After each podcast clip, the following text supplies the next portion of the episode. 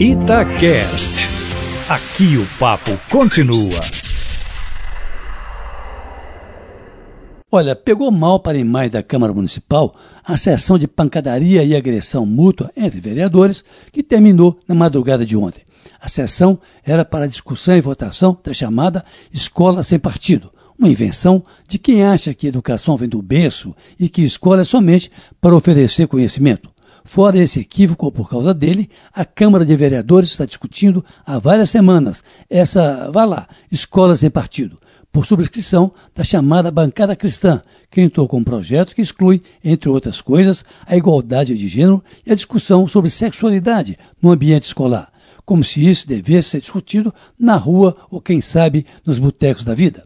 A bancada de oposição, que tem uma visão crítica sobre essa visão da escola, vem obtendo sucesso na obstrução das reuniões há pelo menos 12 sessões, usando, sobretudo, o regimento interno da Câmara, mesmo sendo minoritária é um requerimento aqui, é um pedido de contagem de coro mais adiante. O fato é que o projeto Escola Sem Partido, na verdade, uma visão ideológica do ensino, não anda.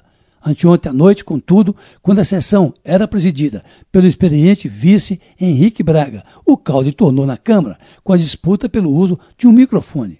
Uma vereadora do PSOL se sentiu impedida de usar o equipamento e o vereador Gilson Reis, do PCdoB, foi em seu socorro, momento e que foi empurrado pelo colega do Partido Novo, Matheus Simões, que o jogou no chão. Os ânimos que já estavam exaltados ficaram mais acirrados ainda, e aí foi a vez da segurança da Câmara usar a violência, quando não da truculência, para esvaziar a galeria de onde um grupo de professores e alunos torciu contra o projeto da bancada cristã.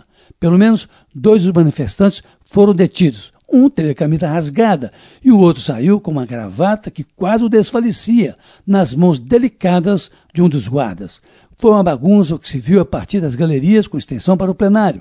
Tudo bem, explica-se que as galerias não podem, não devem se manifestar tão ruidosamente assim, que jogaram também um rádio sobre o plenário, que os seguranças de fato exageraram, mas nada disso justifica o que se viu em fotos, vídeos e TVs já no dia de ontem. Ora, sabe-se que cenas de violência, até entre parlamentares, se vê eventualmente em várias partes do mundo.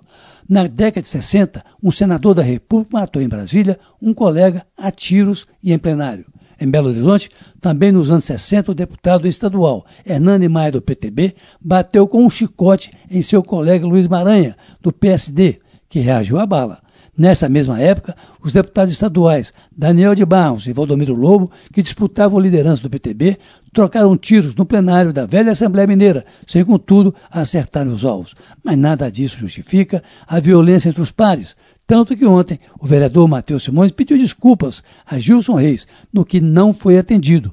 E agora, o que se sentiu agredido já fez exame de corpo de delito, registrou a ocorrência num BO e deve pedir a cassação de Matheus Simões por quebra do decoro parlamentar. O projeto Escola Sem Partido volta à discussão nesta sexta-feira, com nova obstrução da bancada de oposição, mas agora com as galerias fechadas e sem público, que terá se contentar em acompanhar a sessão pelo telão.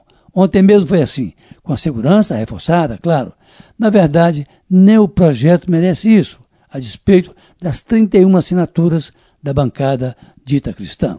Carlos Lindenberg, para a Rádio Tatiaia.